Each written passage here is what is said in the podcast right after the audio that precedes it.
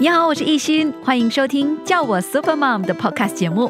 每期节目我都会找来一位 Super Mom 和你分享她非常了不起、可爱、可敬又有点可怕的一面。先来听听今天的这位 Super Mom 面对了哪些挣扎。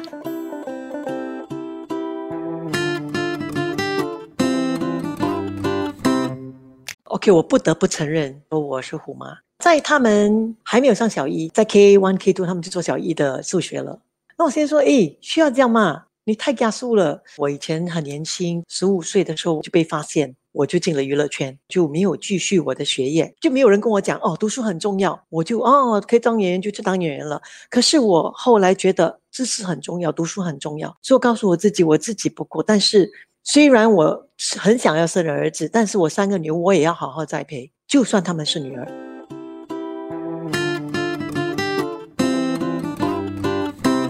我 Super Mom，哇，请到的是我真的很爱的一位演员。从小呢在电视上看他呢，再次见到他的时候呢，哇，华丽的转身，有另外一个身份同样做的很优秀，那就是陈秀环。秀环你好，哎，你好，意思你好，各位听众大家好，我是陈秀环，也是我们的 Super Mom，Super Mom。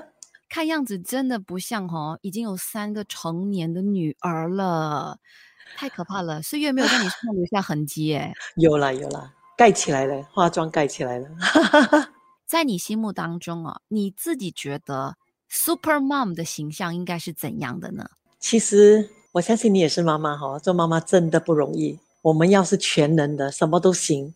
他们在小学的时候，我自己啊，在家好像是一个数学老师、科学老师。英文老师、华文老师，我还是一个音乐老师，我还是辅导员，还要常常辅导他们。要煮的时候也要会煮，对，所以做妈妈真的是不容易，样样都要会。这就是大家想到妈妈的形象，每个人的妈妈大概样子长得不太一样，但是你想起妈妈，大概有一个共通的，就是好像什么都可以。啊，会煮啊，对不对？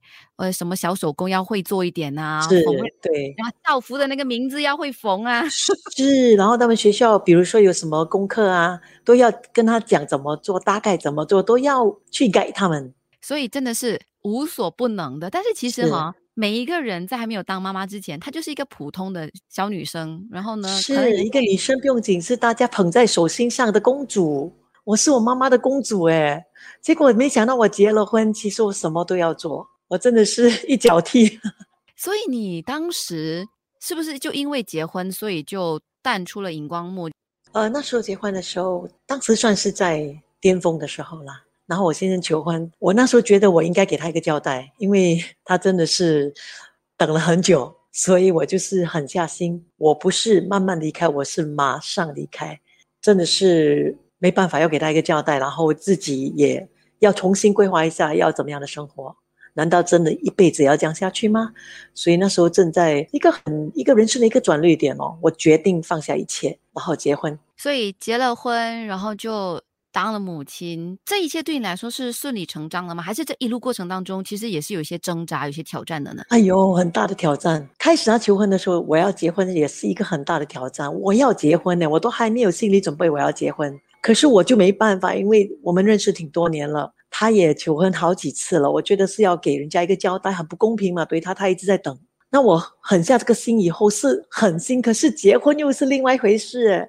结婚的时候是非常紧张，签那一张纸，你知道我的手是在发抖的，然后发抖了，签了，哇，吓到我自己啊！我是人家的妻子了。先生台湾人嘛，我们在新加坡举行了婚礼，那要到台湾去，所以我们一家大小哇，我们要五六十个人就去台湾参加了我的婚礼，然后顺便去台湾旅行，就两两巴士这样旅行巴士去旅行，很好玩。可是回来，我的天呐，我开始呕吐，我吓到，到底怎么回事？看医生，他说你有了，就是晴天霹雳。然后在想，天呐，我还是一个孩子哎。不是年龄，是我的心里，我还是个孩子。我刚刚才，哇，挣扎的结婚，然后怎么什么都还没有准备好，还没有真的住在一起，哈，那个旅行我我就怀孕了，哇，当时我真的是很害怕啊，怎么我肚子突然有一个孩子？然后我就跟我先生给了很多理由，慌啊，我就跟他说，因为我在呃，我因为我们到台湾时候一直上山嘛，吃了很多晕车药啊什么的，我说是不是要留吗？这个孩子要留吗？哇，他非常紧张。他就带我去看我的妇产妇产科医生，医生说哦没问题啊，我就啊，那他就很怕我不要这个孩子。其实不是我不要，我是吓到而已。就怀孕的时候，他们当我是公主啊，我的妈妈、我的先生、我的公公婆婆哇，我要吃什么就马上到，每天鱼啊什么都买给我吃，然后真的是把我当当成公主。可是我生的那那天，当我看到孩子的时候，我不敢碰他三天，因为在想这个生命啊，就从我肚子里面生出来，我不敢相信。到三天以后，我才开始摸他，其他我都是我先生，我喂奶啊。换尿布都是我先做。三天以后没有人在的时候，我才开始叫护士说：“你会把孩子推过来。”我才真的慢慢看他的脸，碰他的头发，慢慢才觉得这个哇，这个是真的我生出来的孩子。然后我才叫我先去去买一本那个名字的书，然后看着他的脸像什么，然后就慢慢慢慢给他一个名字，慢慢的接受消化。对，所以我不知道别人跟我一样吗？我我是因为还没有心理准备，说我当时是非常挣扎的。因为一开始就是哇，好像一切来的太快。然后你觉得你大概什么时候才刚刚适应说当妈妈的身份的呢？老大就是生出来时候非常乖，除了喝奶他是不会哭的，对，非常非常容易带。然后我就觉得，哎，原来这个孩子那么可爱的。然后后来我就不排斥了，然后就非常享受当妈妈，就跟我先生讲，哎，我们也可还还可以有第二个，因为孩子太乖了，所以就是这样子。这边就有三个孩子了，老大、老二、老三年龄差了多少？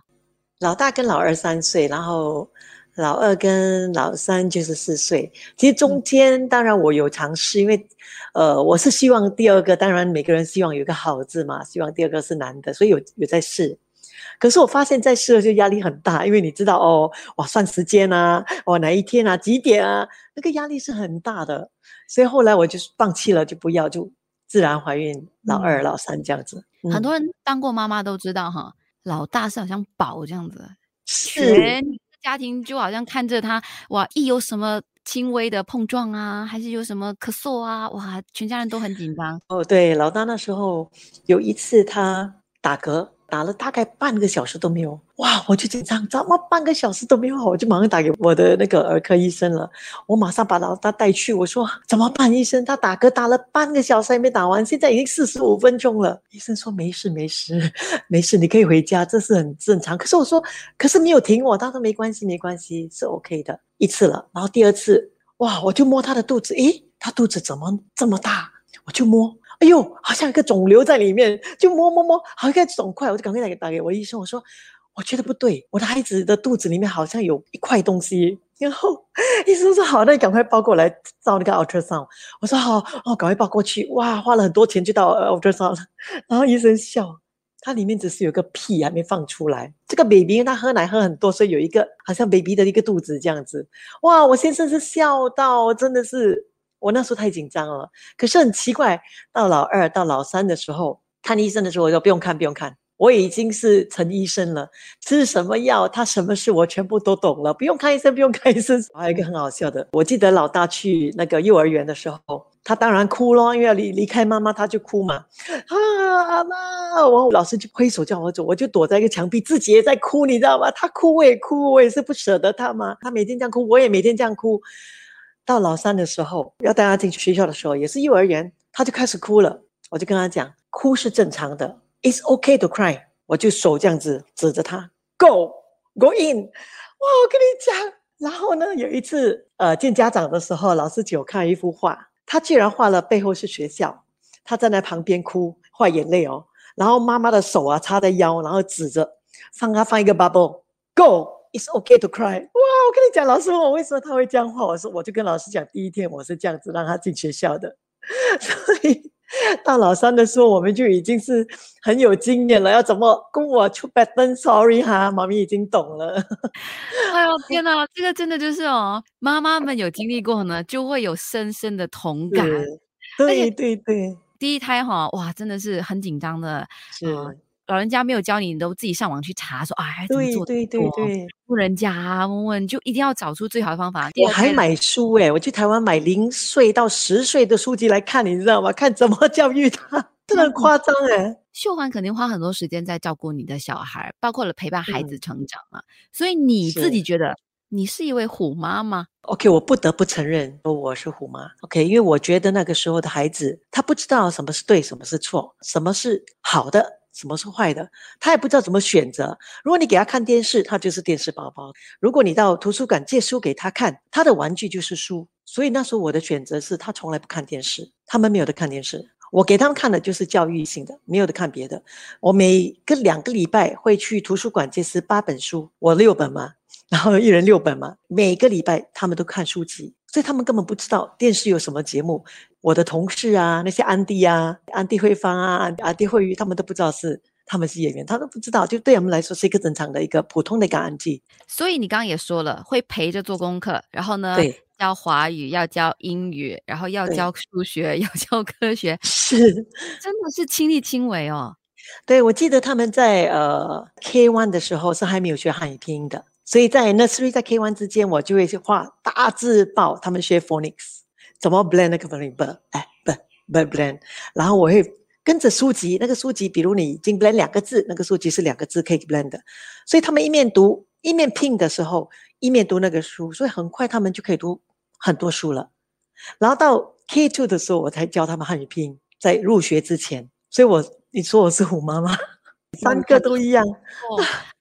天哪，了不起耶！你会鞭策自己说：“我想要把我的孩子教育好，所以我要先学，学了然后去教他们。”你有那种使命感，是不是？可能因为我以前很年轻，十五岁的时候，中三、中四的时候，我就在 Thompson Plaza 呃学校家去卖一个 Super Glue 就被发现，就这样我就没有继续我的学业，我就进了娱乐圈。那时候才很小，我记得我妈妈签了三合约。可是当我慢慢在里面里头长大的时候，你看剧本啊，你比如我没有继续读书，然后我就跟我自己讲。如果我要孩子，因为我以前不喜欢孩子的，我要生孩子的话，我一定要给他很好的教育，因为我自己不知道啊，我不知道读书很重要啊。当时因为我妈妈有六个孩子嘛，我是最后两个嘛，好像哥哥姐姐他们栽培了，都读大学啊什么的。到我的时候无所谓啊，就没有人跟我讲哦，读书很重要，我就哦可以当演员就去当演员了。可是我后来觉得，其实真的非常重要，知识很重要，读书很重要，所以我告诉我自己，我自己不够，但是。虽然我很想要生儿子，但是我三个女儿我也要好好栽培，就算他们是女儿，因为我不要到时候人家会选嘛，对吗？你要选人，人家要选你，对吗？所以如果你能够独立，你有一个好的工作，自己能够照顾自己，至少读到大学，你要做什么都可以，所以变成我的使命。然后我本来想说只是读大学就好了，我也没有想到我哇教音乐教到他也可以读音乐学校，全力以赴就对了。这个就是一个妈妈最棒的成绩单。你去看那个小孩，秀环老大当医生了，已经毕业了。老二在读医科，牙医科。没有跟他们讲要做些什么，我就是小时候给他们一个很好的一个 foundation，然后到他们高中读完，我其实跟我现在都跟他们讲，你们选你们喜欢的，你不一定要当医生，不一定要当律师，只要选你们喜欢的东西，你们会做长久。所以这一科不是我叫他读的，所以他现在回来跟我讲，哇，我 on call 三十八小时没吃饭，我没睡觉，或者他回来说好累哦，有点后悔。我说这是你自己的选择，因为你自己的选择，我就不用安色了。对，然后老二可能因为大的先读了医科嘛，所以真的是很苦。他看了，他说：“嗯，老二很聪明。”他说：“那我读牙科好了。一牙科如果以后我做牙科医生，我可以把时间弄成，比如说早上我开到五点或者六点，我礼拜六可以不开，或者我礼拜六我开半天。我的时间我可以去运动，我还可以有家庭生活。所以他看他自己要的。我说：可是你要记得哦，你一整天在看人家的牙齿，看人家嘴巴，你可以吗？你要吗？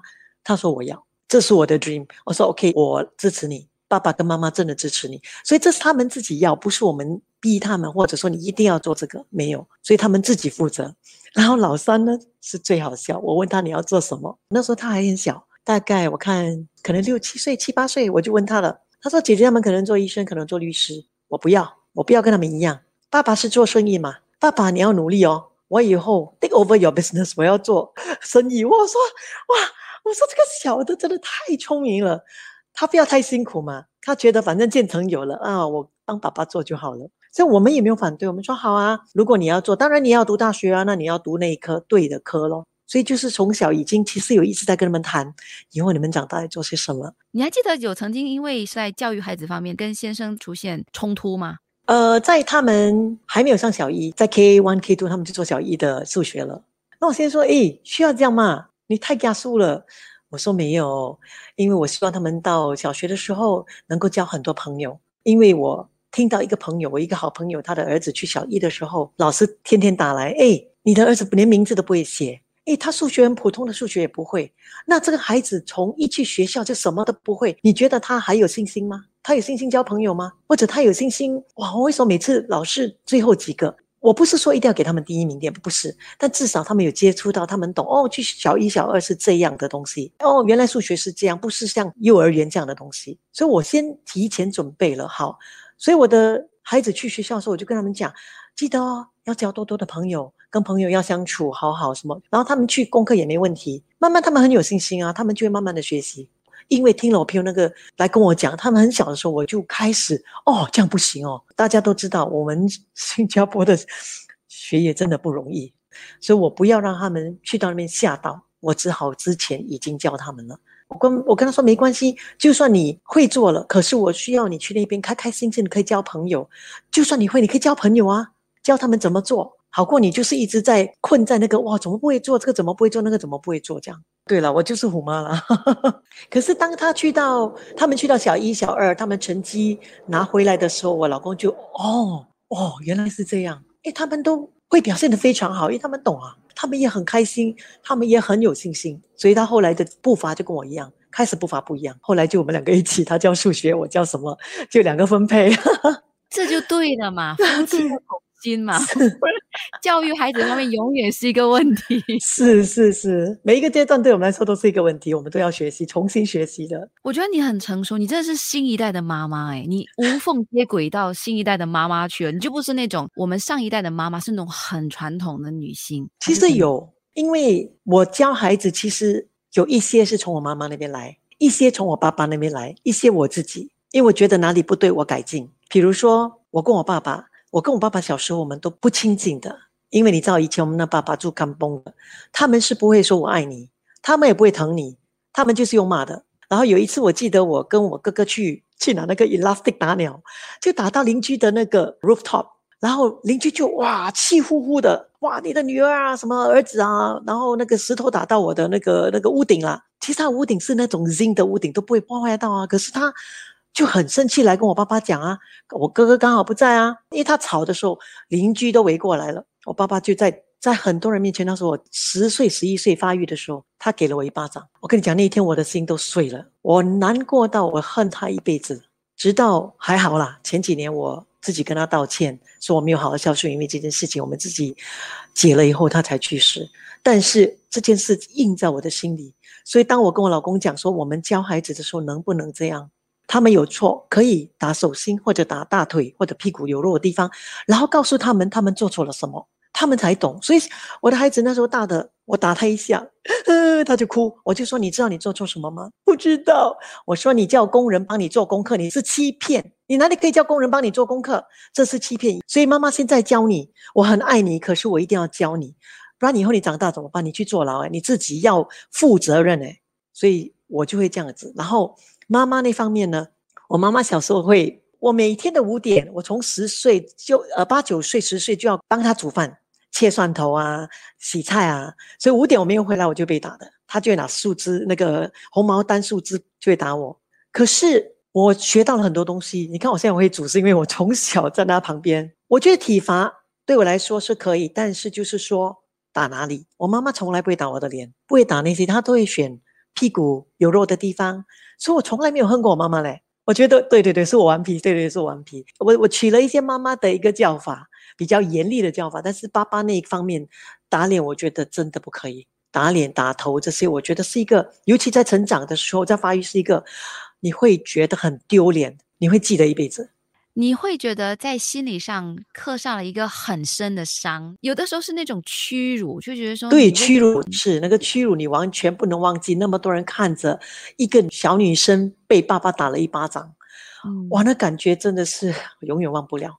慢慢慢慢长大，慢慢还有孩子，自己当然还有那个气在。可是当我有一天跟爸爸讲开了以后，我挺伤心那一天，因为他居然已经老人痴呆症不记得了，所以我当天很难过。为什么不早一点讲？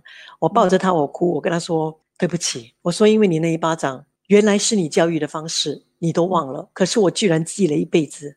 嗯，我对不起你了，因为这一巴掌我没有好好孝顺你。嗯，请你原谅我。嗯，然后他就看我哭，他就拍着我，他就讲福建话，我妈爱了。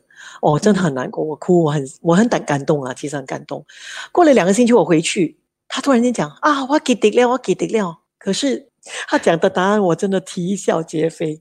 他说：“哎呀，我应该两个都打。哎呀，我应该能给爬我爬了这个。你看他的教育方式其实就是这样。”他是觉得我应该两个都打，为什么只打你？哎呀，你委屈是这样，其实我的委屈不是这样，但是这是他的教育方式，我们讲不通，你明白吗？所以我终于明白了，他这个打对我来说伤害很深，我把它当做一个两毛钱，这两毛钱很小不大嘛，可是我把它放在我的眼睛前面，它变得非常非常的大，大到我这么多年都没好好孝顺他，我终于那天我放下。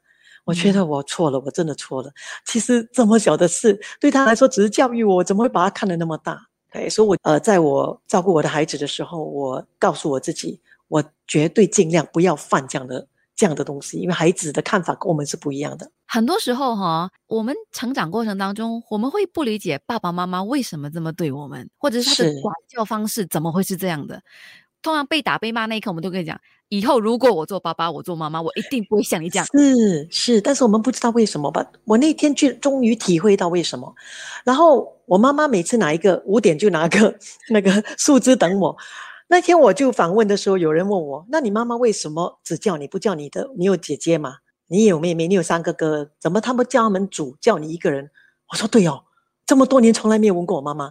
就那天我就问我妈妈：你，妈妈，为什么哈？你每天拿藤条哦，然后我就叫我帮你切蒜头煮东西。当然我很开心，现在我会煮。但是为什么你要这样做？你为什么不叫姐姐，不叫妹妹？他们都不会煮。他说：“因为他们都不听话，他们都不要学。我只有叫你，你会来。”我说：“哎呀，原来我那么笨，我都不知道。原来我是小时候那么乖的，我那么笨的。他叫我五点回来，我就一定要回来。然后，呃，我就很害怕，我赶快，赶快五点回来。原来他说，因为你很听话。嗯，我才恍然大悟。”他这样打我，我以为我很坏，我迟到吗？每次跟朋友去玩啊，我们在港崩玩嘛，然后回来就被打。哎呦，因为我迟到。原来他的意思是说，只有我听他的话，他叫我回来，我就会回来。哦，听了才终于明白，哦，原来是这样哇！所以我又解开了另外一个。但是你赚到了，只有你对我赚到了。你给我什么菜，只要是中菜，不难不倒我，我一定会煮出来。太了不起了，因为我妈妈对。你有没有教孩子煮饭？没有哎，因为我觉得这是一个兴趣啦。好像我老二有兴趣，我煮的时候他会自己来帮忙，就像我这样啊。可能是我的兴趣呢。我妈叫我，为什么我要去？可能我小时候潜意识里面是有一个兴趣的吗？比如我现在煮那天我煮饭的时候，有一次我一面煮，我一面在唱歌，突然就我老二跟我讲：“妈咪。”我很开心看你煮东西的时候可以笑得那么开心，哎，我说我在笑吗？妈，你在唱歌，你知道吗？我说我不知道，原来我的脸是在笑的，所以我是喜欢的，所以我老二会来帮忙，因为他是喜欢的。那我老大跟小的是不会帮忙，他们是来吃的，我也不会逼他们。以前觉得很苦啊，也不知道为什么，就是以前真的觉得很苦，而且很埋怨，为什么老师叫我？是不是我很丑？因为就很丑嘛？是不是我不漂亮，所以爸爸不喜欢我，不疼我？妈妈叫我煮饭，为什么？就是因为我最肥，在家里都叫我胖子，在外面学校叫我 fatty，哇，我很难过的一天，所以以前是真的是觉得很多抱怨，就心里面一直很难过，很多黑暗啊，就觉得爸爸妈妈不爱我这样，然后同学啊都叫我 fatty，然后。好像没有人看得起我。不过那是以前人会蜕变的。当然，如果你把这些你小时候的这些黑暗当做是黑暗，你成长的时候就全部就变成是一个很负能量的东西。但是可能我的个性也是，我比较健忘啊，天秤座很快忘记的。我学了好多东西哦，原来小时候这样苦，可是我学了那么多东西，你就会正面哦，一个转念。所以对你来说，直接的脱离演艺圈，然后。结婚、生孩子、照顾孩子，并不算是一种牺牲。我当时没有觉得是一个牺牲啦，因为我尤其是现在，我觉得很满哦，心里面是满的。无论他们以后做什么，但是我至少有三个孩子，我有我先生的支持，我有我妈妈、我公公婆婆，就是我们，尤其这个 CB，我们感情更真性。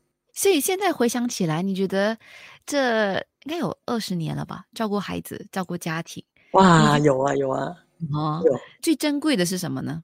最珍贵的就是说，他们的每一个成长过程，我都跟他们一起度过，所以我们的那个心很接近，跟我们很 close。比如说老二，他拉小提琴，他们三个每一个音乐课我都会在里面，他们学是什么我都知道，难不难我都懂。然后他比赛也好，他去表演也好，他出国去 master class，我都在身边。所以他们每一样东西，他们的脾气，比如说老二，他要比赛之前，或者是他要表演之前，我先生就会跟他讲话。你知道，男人他们是不太懂的，可是我懂。我说，老公，你可以出去一下，你去前台好吗？他需要静一静，因为他在表演之前，他需要沉淀下来，他需要静。我都懂，因为我陪伴太多了，我很懂他们每一个人喜欢吃什么，他们在紧张的时候会怎么样。所以这些都是小小东西，都是我跟他们一起成长的时候所懂的。懂很重要诶，你不懂一个人，你一直宠他，给他什么都没有用，不是他要的。可是可能你一句话，他们就就已经觉得是一个安慰了，因为你懂他。所以我觉得这个懂啊，对我来说是很珍贵。我懂他们要什么，在他们发育的时候还没有发育，我就跟他讲，我说你们现在在五年级。啊，五年级、六年级或者中一、中二，你们就会发育。发育的时候，你会对妈妈也说不礼貌，会很大声、小声，可能，而且脾气可能会很暴躁，因为你们生长，你们的身体在成长，你们正在经历从小孩变小大人的时候，你们会有 stretching 啊，那个身体上有一些痛，可能你们不觉得，你们会变成一个脾气，所以到时候我会跟你提醒你好吗？所以到老大的时候，我提醒他：“哎，你今天讲话没有礼貌哦，你你在发育，你你你知道哦？哦，是吗？今天我会这样做哦，对不起，对不起，因为我早的时候已经跟他讲了，会有这样的反应，所以他们就哦，他们会注意到。但是如果你没有讲，他突然发脾气，你干嘛发脾气？你为什么跟我发脾气？就会吵起来嘛。可是你当你有注意他这个时候正在发育的时候，你不要太敏感嘛，因为你已经跟他讲了，他发脾气，你就你只要提醒他，哎。”你现在这样子，因为你在发育，你知道吗？哦，你身体怎么样？有没有什么变化？还是哪里会痛吗？啊，他们会觉得哦，你很关心他，哦，你真的知道他们现在的情况，他们成长的状况，你都知道，所以他们会觉得，哎，跟你很 close 哦，什么都跟你讲。然后我的老二那时候本来呃比较小的时候要去英国学小提琴，我们很不舍得，因为我觉得他在发育的时候，我不希望他不在我身边。第一次可能来月经的时候，我希望我在跟他讲。哦，这是没事，女孩子就是这样，或者之前就跟他讲，他紧张的跟他讲这没事，完了跟他讲怎么处理，这些都很重要，所以我就没有让他去，所以他也没有去学小提琴。后来，对对对，因为我不舍得，因为我觉得他们成长，我一定要在身边但是这些所有的陪伴哈，跟照顾哈，他都有回报。我觉得这就是为什么觉得你跟你的孩子的感情很好，而且你很了解他们的每个人的需求。但是我相信每个妈妈都跟我一样哦，我们从来没有求过回报。我们都不要回报，不需要，我们只希望他们开心，然后呃健康成长，然后做他们喜欢做的东西，不要变坏就 OK，就是在正道上面就对了。但是当然，我们感情非常好，这个是一个 bonus。然后懂他们也是一个自己也觉得很安慰的一件事情哦。当你很了解他，我老公说：“哎啊，老二啊，你吃榴莲来吃。”我说：“老二最怕榴莲，你不要给他吃榴莲。”哦，是没？他都不懂。喜欢这榴莲是老大，男生就不懂。可是我们女生很懂这些的，真的就是把心思都花在孩子身上哈，才会懂这么多。也不是每个妈妈可以做到的。有一句话真的很对咯，种瓜得瓜咯。当他们在成长的时候，你很需要去工作，没办法嘛，你要养家，当然你会工作上会非常好。那跟孩子方面，你就要想办法看怎么样跟他们能够有很多的 connection 沟通这这些。